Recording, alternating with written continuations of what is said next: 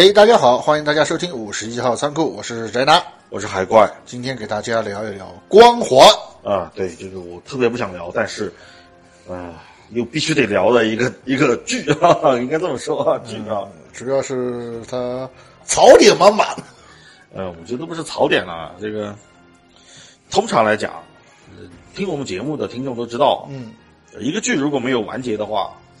我是不想聊他的啊，因为我不想太过早的妄下定论啊。对，要么被打脸，要么就翻车。这事儿咱以前没少干啊。而且呢，就是作品如果真的不是太好，我们其实通常来说是不愿意做那种批判式的节目啊。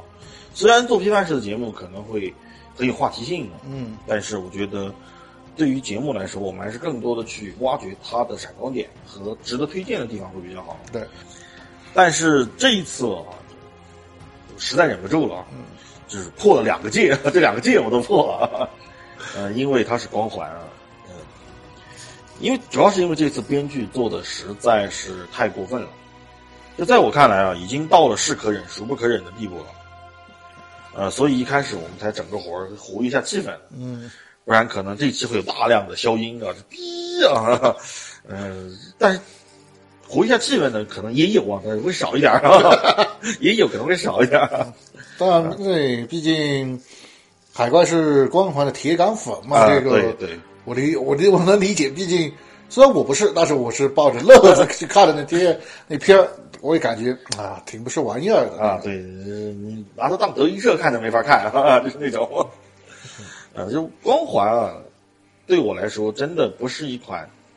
简单的游戏啊，就是他们并不是说是就像其他的游戏一样，在我的这个对游戏的认知里有两类游戏，一类叫光环啊，另外叫其他游戏。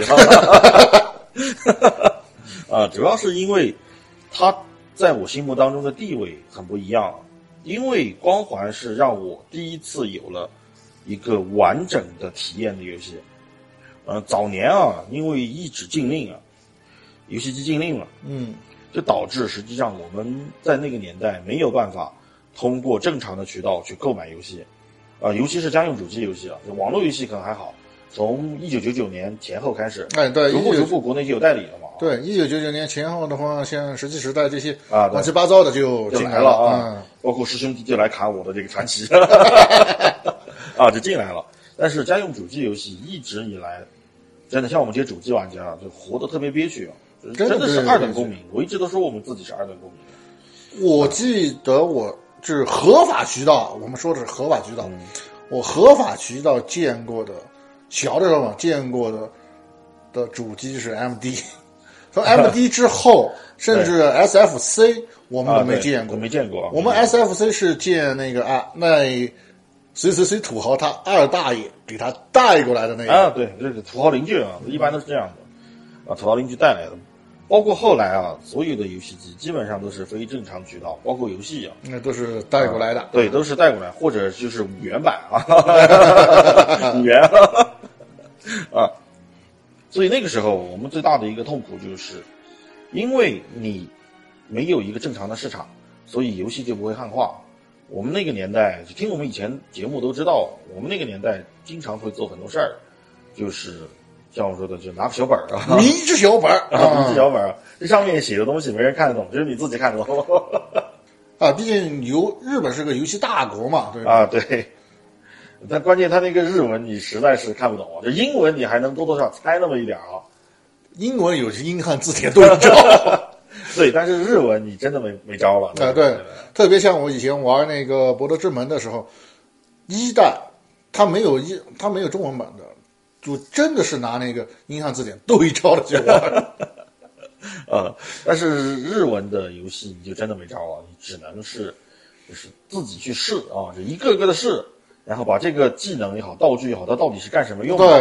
啊，给它试出来，然后啊你看自己在旁边做一个注解啊。这个道具哦，原来是加血的，哎，哎，这个道具怎么没用啊？没用就没用。等到打 BOSS 时，这道具是专门对 BOSS 用的啊。对，很多这样的东西啊。也正是因为这个原因啊，所以我们那个年代其实很少玩日式 RPG，啊，因为你没有沉浸式的体验，沉浸不下去，你你看看不懂那个剧情嘛？你看不懂剧情的话，实际上你至少少了一半以上的的这个游戏体验的，你只能去玩它的系统，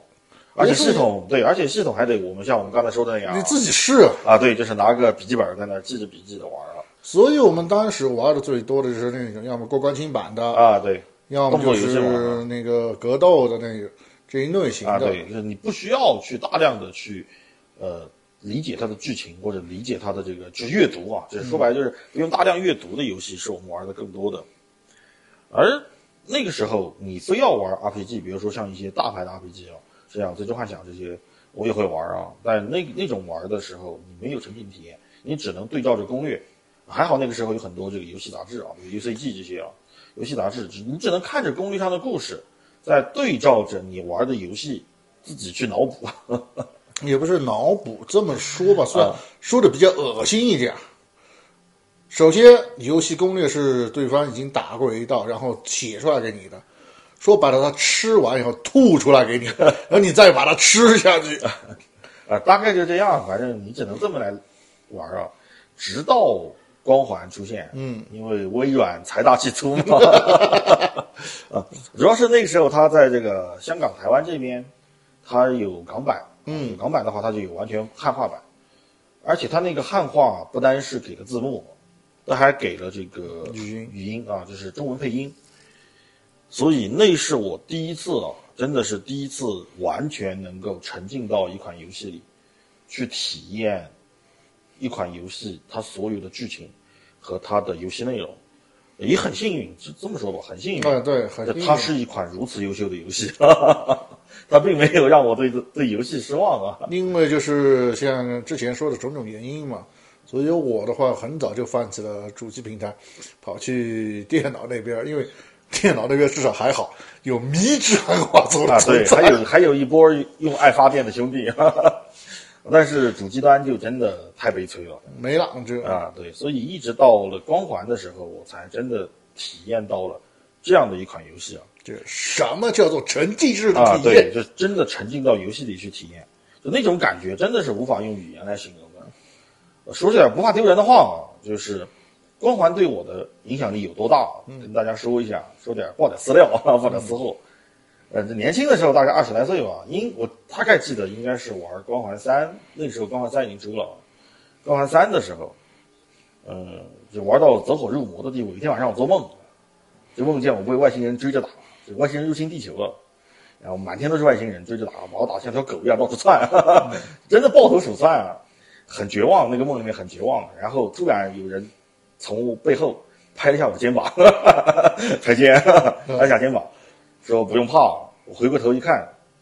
是石班长。当时真的是真事儿，当时是流着泪醒过来的，就两眼流泪醒过来的。这款游戏对我的影响就这么大，这个可以理解，因为我有感同身受的地方。是当年十五岁看见，十五岁的时候看见赵灵儿和水魔兽同归于尽的时候，那晚啊，我哭的稀里哗啦的。这个没办法，人都是这样的。对，都是那个年纪，都是都有中二的那个年纪。啊！但是，也正是因为这个原因啊，我看完了以后，真的是没法忍了。我们这儿先说一下，嗯，节目更新肯定是之后的啊。我们录这一期的时候，是我刚看完第一集啊，就是美剧新的美剧《光环》第一集啊。啊，没错，是第一集啊，不要听错了，不是第一季啊。对，这是第一集啊，只看了一集。我第一感觉是这一季能不能撑过六集都是个问号，这能不能拍到第七集都是问号。呃，听我们节目知道，我们以前爆过料，就是美剧它的一个制作方式就是，我先播六集的款给你，这六集你的收视率，呃，你的这个观众的反响都还不错的话，那么我再播后面的款给你啊，要根据你的完整的剧本，该播多少集播多少集。所以我们一直说嘛，这个美剧播到播不过六集，活不过六集，那就肯定出问题了。啊，大家可以去看一下，如果一部剧啊，美剧啊，它一季只有六集，那你大概可以不用看了，它已经被腰斩了，其实就是。但是这部剧的话，说实话，那个只要知道点光环的事儿，甚至玩过光环的人，基本上都看 都不会可能打高分儿这样。呃，我觉得不是打不打高分的问题，是不会打分的，拒绝拒绝我都打分。呃，应该是会不会拿啤酒瓶飞电视的事啊，对，特别是在他们那边那个民风特淳朴。啊，对，这是我第一次看完以后啊，第一集我看完以后，我就觉得，其实现在欧美啊，各种政治正确已经把整个影视游戏圈搞得乌烟瘴气了。啊。其实它上线之前我就不看好，我就已经在群里面各个各种群里面，我就已经发表过自己态度了，就是我就觉得这剧不看好，因为当时我不看好的原因并不是政治正确，我不看好的原因是我觉得，除非这部剧他不要去拍士官长，再拍其他人，啊，比如说拍个地狱伞兵啊之类的，对，那你还能好好拍，因为士官长有一个核心设定就是他从来没有露过脸，就他摘过头盔，但是没有露露过脸啊。嗯，那你一个主角从头到尾你不露脸，呃说难听点的话啊，这跟上海堡垒有什么不同，对吧？这永远拿后脑勺对着观众，那是一样的吗。吴彦祖呗，古尔达，呃，但是他古尔丹他也有他作为古尔丹的时候的表情嘛。嗯，你一个头盔你能有什么表情？呃，你没法表演，这一个演员他没有办法表演，直接把他表演的能力给剥夺了。呃，剥夺了一半儿吧，这至少。你不可能像汤姆和杰瑞一样从头到尾用这个肢体语言吧？那那也不是光环啊，那不可能演。所以这个剧从一开始我就不看好它啊，但等到它第一集真的出来的时候啊，我唯一的一个感触就是，我突然想起了那个王刚老师啊那句名言啊，我怎么就管不住我这手呢？我非得给他点下来看啊！啊，刚刚刚才掐了一段，刚才掐了一段，小胳膊。这第一集他居然就把士官长的头盔给摘了，你知道吗？嗯，这这个我知道，我也看了。对吧？头盔长，那是语无伦次了，我已经啊，这就把士官长头盔给摘了。就这事儿，只要是玩过光环的人，他都不会去认同我。我其实不想看他长什么样。嗯，为什么不想看啊？因为士官长他是不能摘头盔的，而且这个不能摘头盔的原因是在于微软其实一早就想到这个问题了，而且他们在塑造这个人物的时候，或者说邦吉啊，因为最早是邦吉做的这个对游戏嘛，这邦吉的创始人他们一早就想过，这士官长不应该是一个有具体五官的那么一个形象，他应该就像是一个精神图腾一样，嗯的存在啊。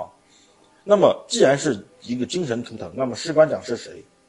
他不重重要对，那头盔后面的人是个黑人还是个白人啊？不重要，对，是个美洲原住民还是个亚裔？不重要。是由玩游戏的玩家自己脑子里面他想象到的那个他认为最高大、最伟岸的形象，而这个游戏公司不应该把这个形象强加给玩家，这才是他高明的地方。嗯，所以士官长从来没有摘过头盔，就没有露过脸。他摘过一次头盔，唯一的一次摘头盔是在光环四，但是那个时候我们说一下，光环四其实已经是三四三工作室了，嗯，已经不是邦吉了。所以我玩完光环四以后，我对光环这个系列是很失望的。呃，虽然我也为了看光士官长摘头盔那一个镜头，但是前提是我知道那个镜头是什么，我才去看的啊。是那个镜头是只有你打完了这个最高难度传奇难度以后，它的通关 CG 动画里面会多一个镜头，就是露出士官长的一双眼睛。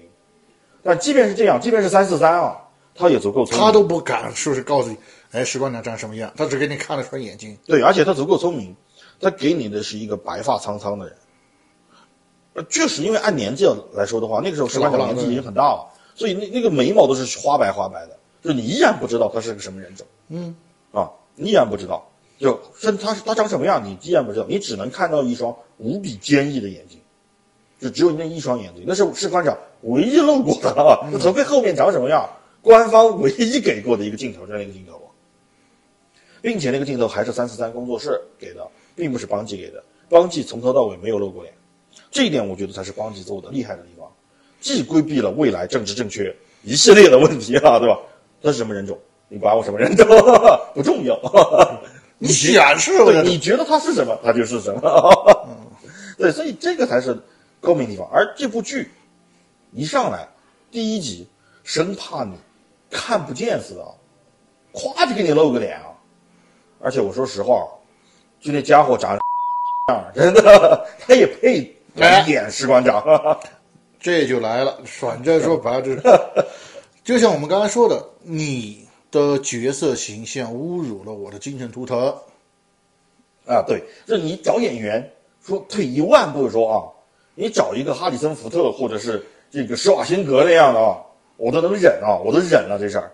就那 样真的，这一定会打鼻筋的 啊！我真的忍不了，我真的忍不了，而且。就一开始从头到尾就不应该露，因为这事儿已经到了什么程度啊？这事儿已经到了，既然它是一个精神图腾的那么一个位置，就是我们一句老话说的叫做“一千个人心目当中有一千个哈姆雷特”。嗯，说实话，就是哈姆雷特他应该应该长什么样？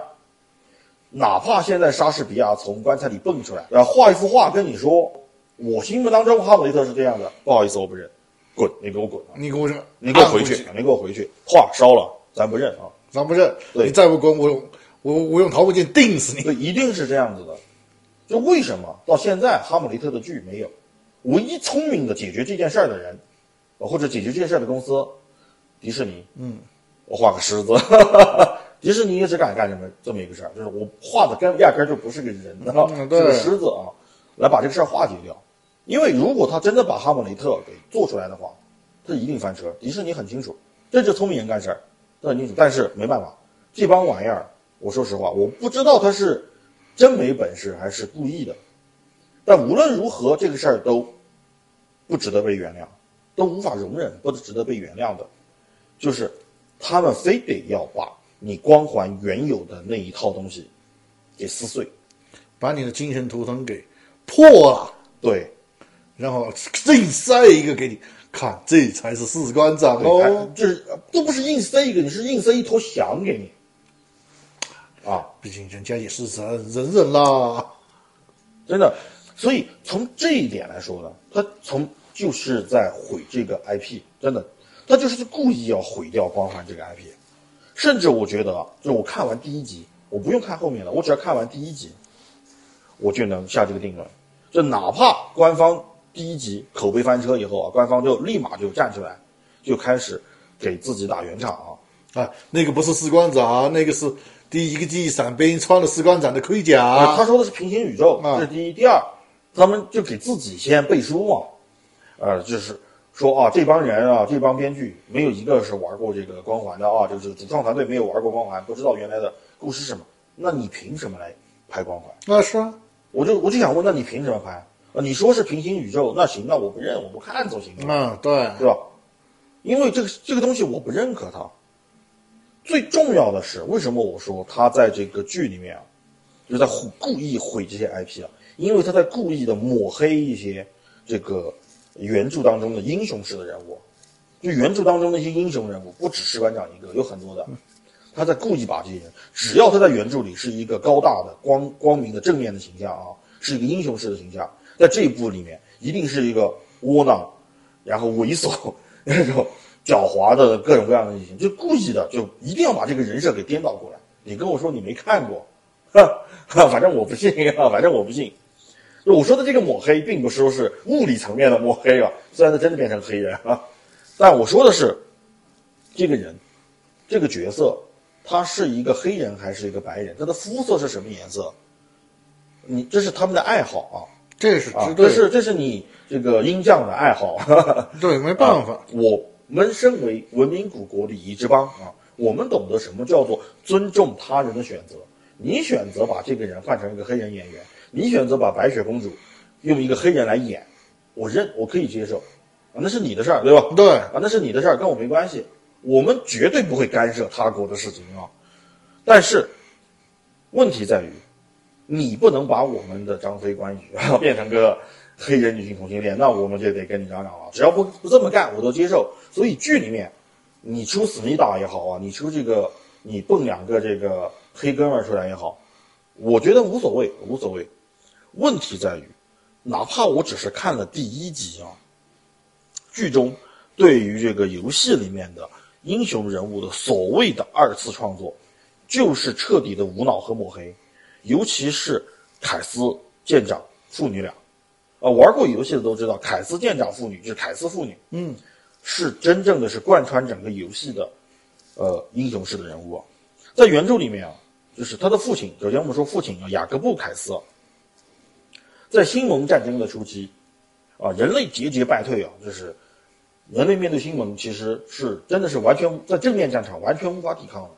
啊，你可能在小的局部战场当中，你运用一些所谓的计谋、所谓的战术啊，所谓的不要脸，啊，都不是不要脸，就所谓的就是不要命。其实说白了说就是不要脸是不要命，以多打少吧，对，就是。是以多打少，我依然要付出惨重的代价。哦，我能够呃取得一点点的优势。就在这个小说里面有描写，人类想要击沉一艘这个新盟的战舰，不但是要比你多几倍的军事力量，甚至要付出三三艘这个人类战舰的代价，才能击击沉一艘新盟的战舰。可想而知，人类付出多惨重的代价，这个战有多难打啊！但是在这种绝境之中啊，雅各布·凯斯，呃，他凭借一艘驱逐舰，叫做伊洛魁号，干掉了这个新盟的一艘驱逐舰和两艘巡洋舰，啊，创造了著名的凯斯回旋战术。就这样的一个英雄式的人物，在剧里面变成了一个完全没有脑子、只懂得阿谀奉承、拍上司马屁、没有主见的一个窝囊废的形象。你让我们这些光环玩家怎么能够对你这部剧待见？怎么能待见？他是什么颜色？他的皮肤是什么颜色？我不关心，我不但是我关心的是他是一个什么样的人，对，就是他里面寄宿了一个什么样的灵魂，这个才是我们关心的事情。啊，他的表皮是什么样的？不好意思，这个事儿我真的不在乎，那是你的事儿，不是我的事儿。你在乎的是你的事儿，我在乎的是他的内在。啊，除了父亲，我们再说一下他的女儿米兰达·凯斯，因为凯斯舰长在光环游戏第一部就已经阵亡了，就已经就已经死掉了，而且他临死之前，就哪怕哪怕他变成了这个红魔的这个原始尸脑兽，就最原始的尸脑兽的形态，他也没有出卖人类，他也依然把人类的秘密守在自己脑子里，直到最后石班长找到了他，从他脑子里面把那个芯片给取出来，带走，他都没有把人类的秘密出卖给红魔，就如此坚强的一个人，至死都坚守着自己身为一个军人的职责，在剧里面被抹黑成那个样子，你让我们怎么接受？好，我们说一下他的女儿米兰达·凯斯，父亲在第一部《光环》里面死掉了，嗯，呃光荣牺牲啊。从《光环二》开始，人类和星盟的战争就已经属于全面溃败，就是人类真的是到了生死存亡之际了，因为星盟已经打到地球了，已经已经都打到地球来了。嗯，米兰达·凯斯就不断的想尽方法去整合人类残存在宇宙当中的军事力量，就把那些游击队全部整编起来，就这儿还有一两艘船，那儿还有一一两艘船，一点儿点儿整编，最后对星盟发动了一次绝地反击，反败为胜，就至少能够和星盟回到谈判桌上来了，才有了后来的故事，啊，就哪怕到了这个光环三里面，他最后被俘了啊。因为他和这个《光环三》里面的，就光环不是三了，是一整个系列里面一个角色，叫做约翰逊中士，反正他们俩有说不清道不明的关系。那 这个 理解，战战友的情谊 啊，咱们这么说，战友情谊。约翰逊中士被俘以后，米兰达为了救约翰逊中士啊，就是单枪匹马闯入敌阵，最后双双被俘。因为人类的基因是开启地球方舟的钥匙嘛，嗯，他们为了就是不让这个地球方舟被星盟所利用，因为如果人地球方舟也被星盟所控制的话，那人类就真的一点翻盘的机会都没有。那么为了就是让人类方舟，呃，不要落在星盟手里面，米兰达凯斯是抓住了一个机会进行反反扑，就把周围的几个守卫杀掉以后，因为枪在他手里，他决定先把这个约翰逊中士杀掉以后，自己再自杀。因为他们俩死了以后，这个新蒙没有抓到任何一个俘虏，新蒙就没有办法开启方舟嘛。嗯，但是啊，因为他嗯最后犹豫，就还是下不去手，就没有把这个约翰逊杀死。在犹豫的时候犹败北，就犹豫的时候，被这个真相先知从背后开枪打死了，用这个钉刺枪给打死了，啊，是这么的一个结局，就是可想而知，那个是真的是虎父无犬女啊，这这父女俩真的是人类可以可以立雕像嘛，真的是人类的英雄，他们俩是。巾帼英雄，这个女的也是，对，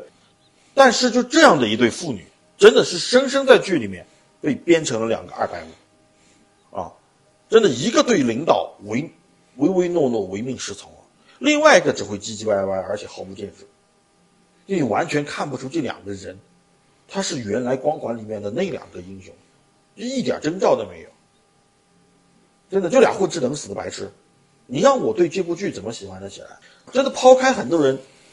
就是吐槽的各种硬伤啊，新闻的激光剑打不过钢管啊，那我真的我都不说了，什么 AK，都都都二十六世纪了，还在用 AK 这些事儿我都不提了啊，真的都不提了。这真正的问题在于，为什么我今天要非要去聊这部剧啊？嗯，把这个事儿说清楚，恰恰是因为很多人其实他没有玩过光环。啊，我就没玩过，我举手，我这对，很多人没有玩过光环，而他对光环的历史、世界观、光环想表达的东西一无所知。嗯，如果这些人接触光环，他们第一次接触的就是这部剧的话，他会怎么看待这个 IP？哎，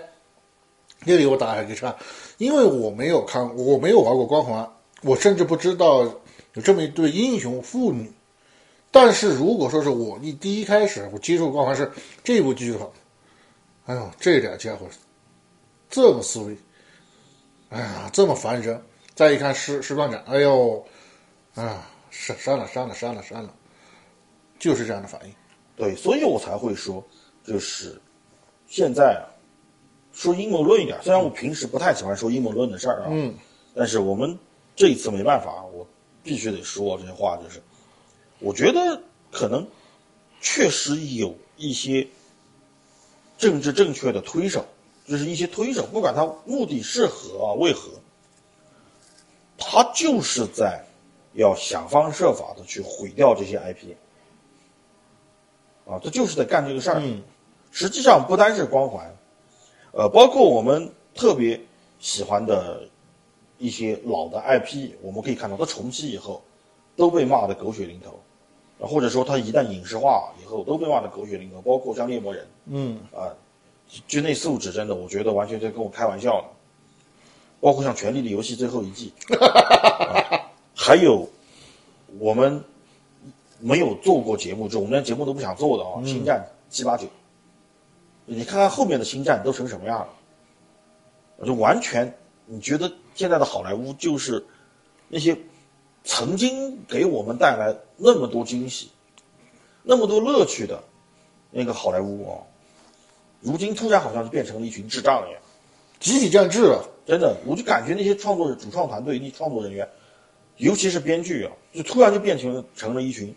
没脑子的智障对，啊！特别是星星战，星战四五六我看的很爽，这个，结果七八九还不如那个外传。对，就是连外传都不如，真的，就是哪怕你像《侠盗一号》那些，多多少少你还能看得下去啊。那这个你真的是就完全觉得脑子抽风的人写出来的啊，那确实脑子抽风啊，二 DB 嘛，对吧？嗯，呃，说直接一点啊，就你美剧版里面，我看下来的感觉就是真的，满满的含沙射影，都是在透露出强行向观众去灌输他们所谓的政治正确那一套啊，嗯，什么种族问题、平权问题啊、男女平权啊，然后暴力，包括他美国他自己本土的一些暴力执法的一些问题，包括他的社会分裂的一些现状啊，他就是在强行的给观众去灌输那一套他所谓的政治正确的东西嘛。啊，但是话说回来，就是你用一个思密达来做女主，我认啊，我可以接受啊。这个刚才那句话啊，无所谓。对，呃，那口正宗的西巴英语啊，呃，反正我也认，反正我也听不懂。你不说西巴话，我也听，我也听不懂啊。对对，我们也无所谓。啊，对。咱犯不着操心嘛。你把那个棒子整成那样啊，反正只要他说的是这个正宗的西巴语，大家都知道他是哪个国家的，呃，那国家也就那样，我我们都认啊，我们都认，这个跟我们没关系。但是问题在于，你在剧里面，你反反复复的去强行的表现政治正确的内容，违和感极其严重。就它和剧本和剧情完全不相干，甚至于是集体降智的去迎合他的那个观点。我们举个例子，就里面最重要的一场戏，就外星人都打过来了，哎，士官长把那个女主救出来了，嗯，整个人类种族啊，陷入了这个外星人入侵的生死存亡之境啊，都到生死存亡的边缘了。那个那个女主啊，就那个西巴啊，呃，那个棒子，她的态度是什么？不重要，人类要灭亡了，关我什么事儿？我要平权，啊，凭什么给我们的福利少？啊，凭什么我们领不领不到低保？我要抗议，啊，老娘心里面不爽，我就搞事儿，就是剧里真的就是这样，我要搞事儿，我要抹黑你们，对吧？啊，我那些村民不是被外星人杀的，是你们的执法队搞大屠杀啊！我要抹黑你们。当时愣了，你知道吗？啊，你自己全家被外星人灭九族了，真的是灭九族了啊！就整个村儿都给扬了，就整个人类聚集地就是殖民地给扬掉了，这个星球上的殖民地，就你一个人活下来，士官长把你救下来的，啊，不重要，我要平等啊！你们星际联邦给我个说法，对吧？还是这样子，凭什么让我们多交税啊？很生活啊，啊，对，这这是他们脚上，他们觉得很生活，但是没脑子啊，或者说一个人，他的大局观已经低到了这样的地步，你让他来做主角，我们要知道主角是什么？主角有一个他的潜在的功能，或者他说他潜在所代表的是，他要代表的是这个社会正向积极的三观。嗯，对，他才配当主角，因为我们是以他为榜样的，嗯，不然怎么会分为正派和反派？嗯，这也是为什么说点题外话插一句，这也是为什么我一直都不提倡，都不赞同小丑那部电影，就是这个原因对，啊，因为他不配当主角，他不应该有一部自己成为主角的独立电影，他的三观极其扭曲，不应该任何人在任何情况下都不应该以那种三观去看待世间的万物，而这一次我又看到了，其实也好理解。这个我插一句话吧，可能他们认为主角是什么？他们呢认为和我们刚才刚好相反，他们认为主角是要有成长性的。我用这么一个已经到了泥巴地的，应该不是泥巴地，已经到了放在粪坑里的角色，他已经是最低的，然后他马上就成长起来了。你不信？你看后六后面几集，后面还有五集是吧？他马上就会成长起来。但是你要知道，就是这个事儿，从剧本创作的角度来说，他有无数种方式来解决这个问题，而他偏偏用了最愚蠢的一种方式。嗯，而他所谓的愚蠢，就是强行的要让所有人去接受他那种价值观，就是平等比什么都重要。很正常呀，人家国家口号就是这样的，你你能拿他怎么办？对，所以我才说后面有一波人在做这个推手，嗯，他就是在用这种方式在毁掉 IP，他根本不关心你的 IP 是死是活，他不关心的。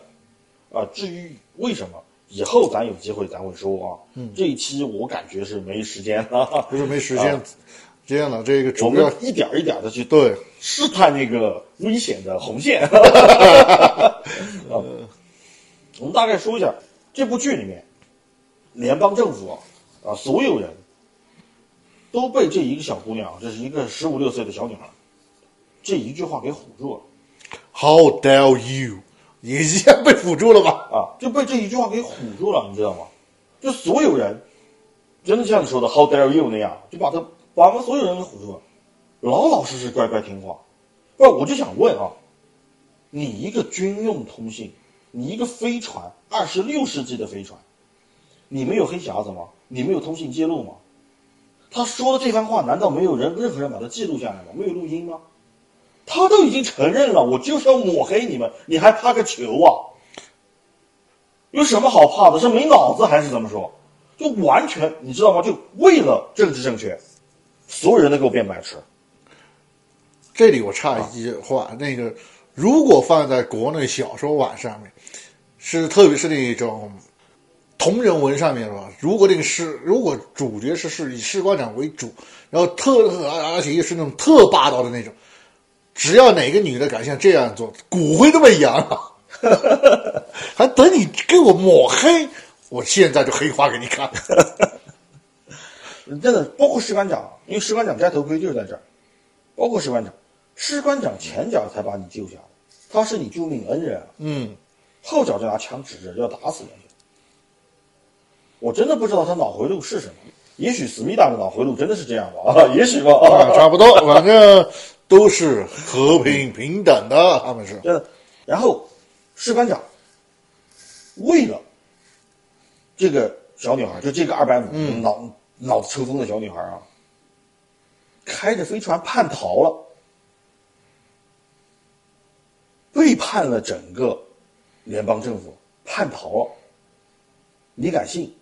就是他脑子抽，士官长脑子跟着他一起抽。真的就这，还有人居然还叫好。我真的不知道那些叫好的人在脑子里在想什么。他剧情里但凡有一秒钟是正常剧情，我都不会出这期节目。伟大的爱情，你们失去的只是一个冷血屠夫，而他得到的是一份伟大的爱情。不管是什么，真的，就完全是没有脑子的人干出来的事儿，啊！好，说完操蛋的部分啊，嗯，我们再给大家简单的说一下啊，游戏，我们来做个对比。我们大概的简单的说一下，是真的只能简单说一下。那对，因为啊如果摊开来说的话，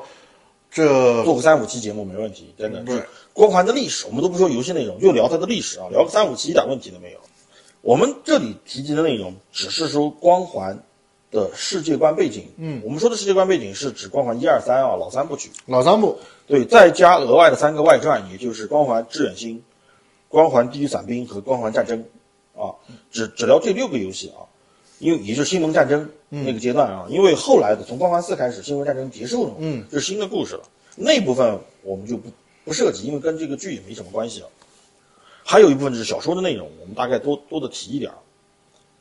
那么，我们先大概解释一下什么是星盟啊。星盟实际上它并不是一种外星人，它是多个外星种族构成的联盟，这叫新盟嘛？对啊，这很多外星种族结盟啊。说白了，这为什么会在我们会在游戏里面看到各种各样的敌人？啊，对，这新盟都各种各样的人，因为它外星种族都不一样，呃，物种都是隔离的啊。在新盟体系里呢，它的整个统治或者它它的社会构架是类似于一种宗教统治的结构，啊，就是它的最高阶层叫先知阶层，先知阶层就是他们的领袖、领袖阶层、领导层，呃，所以我们可以看到，我们刚才说的什么真相先知啊，包括后面我们可能会提到什么悲悲怆先知之类的各种先知，嗯这是他们领导人啊，就是婆罗门，啊，对对对，可以这么理解，可以这么理解，婆罗门啊，啊，这先知。那么按照先知的说法啊，这个星盟是远古超级文明叫做先行者的衣钵继承人啊。嗯因为关于衣钵什么的，又是一大套说法，我们就这里不展开了啊。反正他们就认为我们是他们的继承者啊。那么消灭人类呢，是他们的神圣使命，因为整个星盟的统治，或者说他们在宇宙里面寻求的啊，先知寻求的，是一个叫做朝圣之旅的那么一个行为，就他们认为他们要继承先行者的衣钵，要完成朝圣之旅，也非常宗教啊。那么完成朝圣之旅，其中一个必不可少的环节就是把人类给干死啊，干死人类就是必不可少的一个环节。所以他们会进攻人类，并且这一场战争根本没有谈判的余地，因为他不是来掠夺你资源的，嗯他就是要弄死你。就弄到什么程度？我跟大家说一下啊，就是以往啊我们觉得最丧心病狂的一种心理手法，叫焦土政策啊。嗯，新闻叫什么叫玻璃政策？就他们在轨道上用他们战舰的激光炮啊，那些能量炮，把你整个星球烧成一个玻璃球。啊，可想而知他们有多残忍，就是他根本不要你的资源，什么都不要，这个星球我都不要。你存在的唯一的价值就是被我消灭掉。就我完成朝圣之旅，你被我消灭，这是你存在的唯一的价值。嗯，很宗教啊，对，非常宗教，而且毫无谈判余地，这没得聊嘛，没得谈嘛，嗯，啊，和那些当初搞十十字架烧烤的那些家伙差不多，很宗教啊，对，就那样，就那样。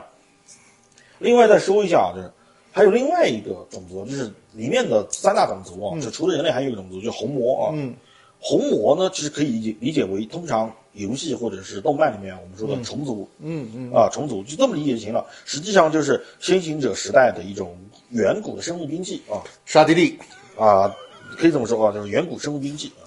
好，我们最后再说一下这个人类啊，当时什么情况？人类第一次接触新闻是在二五二五年啊，公元二五二五年，呃，也就距今五百年后的二十六世纪啊，嗯，居然还在用 AK 啊，只能说一句，卡拉什尼科夫天下无敌。只能这么说，呃，那个时候啊，这个人类其实已经没有了国家的概念。首先，我说一下，就是人类完成了大一统，而且呢，这是好事。对，而且呢，因为大一统不是一年两年，很多年了，可能有几百年了，大大一统已经就没有了人种这概念，因为常年混血，嗯，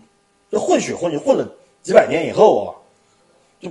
人种就你外表长什么样，是什么人种，已经无法明显的分辨了。就那里面的人肤色、发色什么的，都特别的综合化，就没有明显的什么昂萨黑人啊什么的。就游戏里唯一一个你明显能看出人种的，只有约翰逊呃，军事长倒是啊，不是中士啊，我有点记错了，是军事长。就这个人明显你能看出是个黑哥们儿啊，其他有点黑啊，对，就其他的人都是很中性的，就你看他的肤色，看他的五官，可能有点有一点偏欧美啊，但是他又是黑发。又是黑头发，这样的一个情况。至于像就是斯巴达超级战士，包括士官长这些，基本上是不戴头盔的，你不知道他是谁，啊，你他长什么样你根本不知道，啊，这他是这么的一个状态。实际上，我觉得那很政治正确了，已经没必要再去强加那一套上去了啊，嗯，完全没有必要了。而当时的人类联盟，简称 UNSC，是一个类似于军管政府的状态，就是军队在当时是。地位最高的啊，应该算是军管政府啊，因为要殖民嘛，对，大量殖民嘛啊，你军队得大量的战舰就派出去嘛啊，军舰就派出去。而那个时候呢，其实人类在宇宙中啊，已经有大量的殖民星球了，殖民了几百年啊，有大量的殖民星球啊。但是呢，这个山高皇帝远啊，总有些地方一些殖民地就开始抱怨啊，政府对他们的这个照顾太少啊，然后或者是税太高啊，开始反正各种各样的原因吧，或者他要闹独立啊什么的。就开始暴动起义，搞一些恐怖袭击。那传统的军队呢，是应对大规模作战使用的。对付这种小规模的，你可能就七八个人、三五个人的这种恐怖袭击啊。那传统的军队，要么一次出动一个舰队，唰的一个舰队几百上千号人拉过去，就干那么小点事儿，那成本太高啊。因为他的武器装备各方面，他的战术安排很容易误伤平民。嗯，为了减少。人员伤亡，所以才创造了这个，呃，斯巴达战士就超级战士这个计划。对于任何的这个反恐，就是说或者说是恐怖组织啊，或者说是呃这种暴动啊，嗯，其实只要你把他的领导人、领袖斩首啊，给弄死，那群龙无首，他自然他就安定下来了。嗯，也就是说，实际上 UNSC 他不希望演变成一个真正的大规模的正面战，他希望以最少的死亡伤亡代价。来避免这次的这种暴动的发生，所以他们创造了这个超级战士计划，就是对着斯巴达啊，用这种超级战士进行斩首行动，把你这个呃带头闹事儿的人斩直接斩首，就是弄死啊，弄死或者是抓回去审判啊，不管弄死还是审判，反正他就是解决这个问题，他用这种方式解决，只要你敢冒头啊，枪打出头鸟，就是就反正抓回去也要弄死。被他能抓住你啊，对，直接弄死，也直接弄死。反正不管怎么样，他他是出于这个目的，创造了这个呃超级战士计划。而我们所熟知的这个石板长约翰幺幺七啊，他是斯巴达二期，就是他是第二代了。嗯，在他之前还有一代，这第一代呢不是太成熟啊，第二代呢稍微成熟一点。这个技术它是很危险的，它有大概百分之五十的人是撑不过这个改造手术的，要么。在手术过程当中死亡，要么他会留下各种残疾啊。你就没法上上战场了嘛啊，就各种残疾，比如下肢瘫痪啊什么的，甚至疯掉啊，发疯掉。说白了，那个为什么美国队长只有一个？啊，对对对，就是那个意思啊。但是有一个问题，就是斯巴达计划实际上到了士官长才算是真正成熟的第一批，嗯，但是呢，这个产量很少啊，二期的产量不多啊，就是成功的并不多，并且还没有完全投入实战，新盟就已经打过来了，这还没去剿匪。啊对，还还来不及剿匪啊，这个新盟就打过来了啊。而这个以士官长为首的就是第一批成熟的斯斯巴达战士，就直接就投入到新盟的这个作战当中去了。而金盟战争这一打就是整整二十七年，从二五二五年一直打到了二五五二年，啊，打到二十七年。就像我们刚才一开始我们说过，这人类的军事力量真的没有办法和新盟比，非常惨。一一打一一旦接触就明白了，这仗没法打，因为科技上的差距实在太大了。那怎么办呢？宇宙很大，这就是一个最好的防防御屏障。对于人类来说，当时他们想了一个办法，因为宇宙太大了，你两个星球之间可能动不动就几光年、几十光年的这个距离。啊，这新盟它只是接触到了人类，在人类整个这人类的联盟版图里面，殖民版图里面，在什么位置？人类整个它的活动范围在在哪个方向？实际上新盟是不知道的。对，啊，很可能我已经打到中心了，我已经歘的一下，一个跃迁跃跃跃到你的这个核心地带了，但是实际上我并不知道，我以为是边缘啊，嗯，那他也不知道从哪个方向打，那人类这个时候就想到了一个方法，是没有办法的办法，可以这么说，就所谓的科尔协议。这科尔协议指的是什么呢？很简单，这个协议啊，就是人类的舰队在遇到新盟的时候必须撤退的时候，就无论你是民用船还是军用船啊，你要撤退了，对，你要撤退了，说白跃迁嘛，你要你要你要呃跑逃的时啊，候，对，你要逃的时候，必须先进行一次随机方向的跃迁航行。你不能直接往后方跑，你必须进行一次随机方向的跃迁，这样子就迷惑新盟了嘛。嗯，啊，而且这个不但是随机方向，还是随机距离，就是你必须先进行一次完全随机的跃迁航行，才能往老家跑。就是为了迷惑新盟，不让新盟找到人类最重要的星球地球在哪。因为如果你全都往地球这个老家方向跑，往核心地带跑，嗯我新盟很容易就能算出来你的大概的版图有多大，你的核心地带在哪，他就可以用蛙跳战术也好，什么也好，就可以越过你的边缘星球，直接打你的核心地带。这个的话，只要高低有一点军事常识的听众都明白。对，这个但是问题就出在这儿，就这样的方法它有很大风险。你随机跃迁，跃迁到哪儿？不知道跃迁对跃迁的地方有没有危险？不知道。不知道，你很可能刚刚逃出虎口，就进了狼群，说唰的一话晕到转到另外一个地方一看，怎么又是一群新闻？甚至都不是新闻，甚至说白了，你前面离你大概十公里远的方向发现新闻，你准备随机要接，结果刚好是正前方十公里，人家新闻一看，哇，小伙子牛逼呀、胆儿肥你是不是要学神风？啊！很可能你移的地方就是一个黑洞，什么都有可能。甚至直接移移到人家脸上。对，这就是你为了去给自己的大后方集结军队也好，然后增加一个就是有一个缓缓冲的时时间去这个是没办法的办法。去研发我新的科技也好，怎么也好，是没有办法的办法，真的是没办法。就它的危险性，其实在游戏里也有很多直接的体现。就光环一和这个光环战争一代啊，那故事就是从一次随机跃迁开始的。这歘随机一圈一看，哟，这有外星文明科技啊！运行到哪儿一看，这这什么东西啊？上去看看，故事就这么展开的啊。这个虽然我没玩过光环，我也没看过这个相关的资料，是只是听说过吧这个。但是听刚刚海怪一说的话，就这个科尔协议的话，真的是很令人这没有办法的办法了，伤感，说对，非常白了就是伤感，而且是一种无奈之举。对。真的被逼无奈，实在没招了，只能这样。而在这种历史背景下，我们我们把历史背景看完后，我们再回过头来，再看看我们一开始说的雅各布凯斯啊，一敌敌三，对，就那种战绩有多振奋人心堪比当年的平型关大捷，啊！对，这么可以说。就是换到咱们国家来啊，真的就是李广、岳飞、戚继光那个级别的人了、啊。嗯，真的是可以留名青史的，就是在国家存亡之际站出来力挽狂澜了，至少是极强的振奋人心，证明咱们人类还行啊，我们还能支棱着，啊，用古人的比喻，那就是真的是擎天博一柱，架海自金啊，就是这样的一个人，被美剧里面真的是糟践成那个样子，我真的是看不下去，完全无法接受，啊，真的讲到这里，其实我们就可以看出《光环》这个故事。他要我说的是游戏啊，嗯，他要探讨的内核其实就是当整个人类这个物种生死存亡之际的时候，人类需要付出多少牺牲，或者是我们能够付出多少牺牲来换取整个种族的延续，这是非常硬核的科幻的理念来进行它的故事的底层构架的。就我们真的打不过，敌强我弱，确实强，我确实弱，那么我们唯一能做到的。就是用牺牲来换取胜利。那么这个时候，我们能承受的牺牲是多少？我们要付出的牺牲是多少，才能换来我们人类继续在这个宇宙当中屹立下去？生存的权利。对，生存的权利，我们才能够有。就这个故事的整个它的高度，人类都快死死光了，还在那纠结，你们要给我平权，就完全不是这个。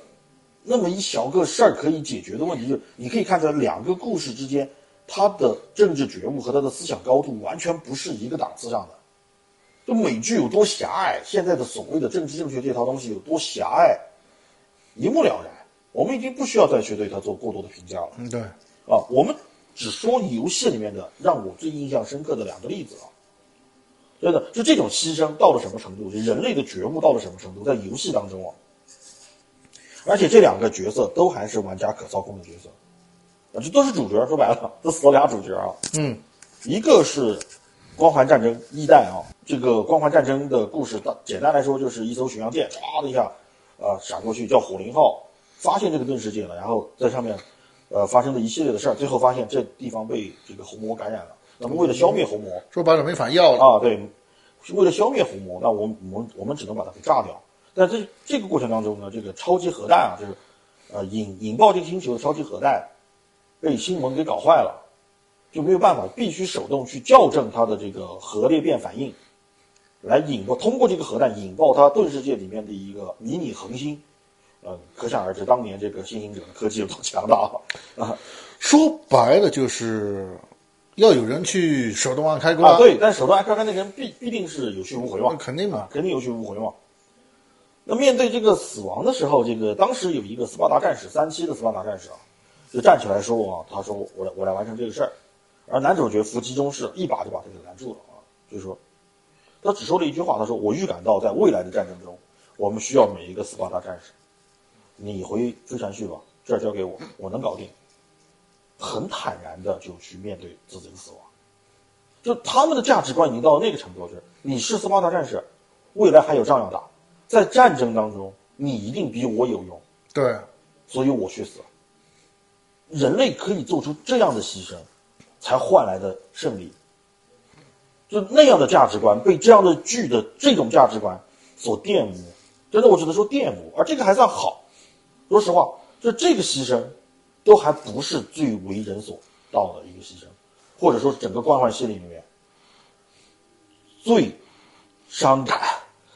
最。让所有人记忆深刻的牺牲，最悲壮的牺牲，应该是光环致远星上的 Noble Six 啊，就是贵族六号，我们简称六号。嗯，就这个人是谁，没有人知道，因为知道他真实身份人都死了，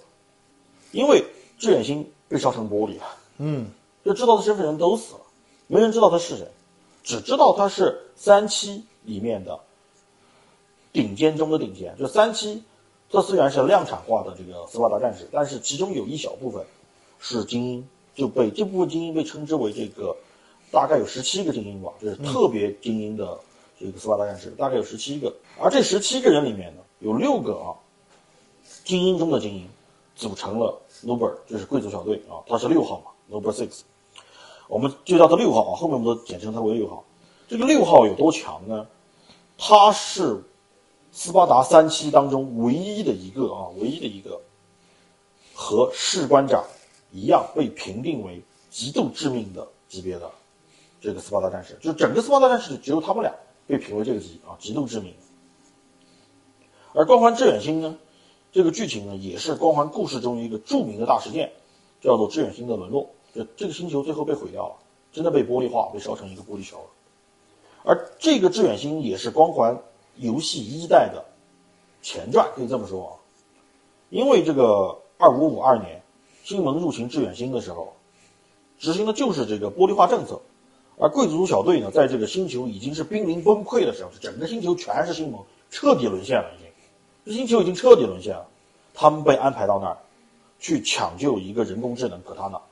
啊，玩光环的人都知道可塔娜是谁啊？嗯，啊知道。呃，这是这个士官长的好基友，抢救人工智能可塔娜以及他所携带的反星盟的数据，啊，并且保护秋风之灯号顺利升空。所以，当玩家所所控制的六号和贵族小队啊，完成这次任务，真的在这过程当中，贵族小队的这些精英战士一个一个的死掉，为了完成任务。前赴后继的，一个一个的，就是轮到他牺牲的时候，坦然赴死，真的是就那样坦然的去赴死，一直到最后游戏的最后一关，就你控制的这个，你控制着这个六号，看着秋风之灯号，士官长在上面，凯斯舰长那些都在上面，可达拉他们都都登登登登上了这个秋风之灯号，秋风之灯号也顺利的升空逃走。了，但是你留在了星球上孤身一人，留在了一个被星盟彻底占领。沦陷的星球上，可以想象一下，就像当年的这个凯雷登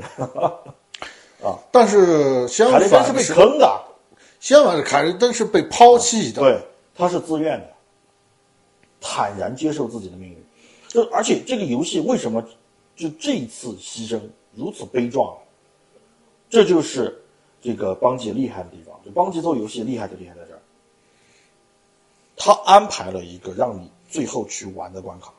你孤身一人，四面八方全是向你扑过来的新闻，你只有一个任务，完成你身为战士的最后的职责，奋战至死。孤身一人，真的在这个星球上，就这样打到最后。实际上打到最后，这个六号的头盔都被打掉了，但是因为你是第一人称游戏嘛，你看不到他脸是什么，但是你看到地上落了个头盔的，就这样一点一点的，最后。六号死了，我们可以看到六号牺牲了，真的奋战至死。你可以想象那样的一个游戏，玩到最后，你再想想这个剧，真的我都不想去提它了。我们真的说游戏，游戏当中，秋风之灯号进行了一次这个科尔协议的跳跃嘛，唰的跳跳跃千跃迁离开以后，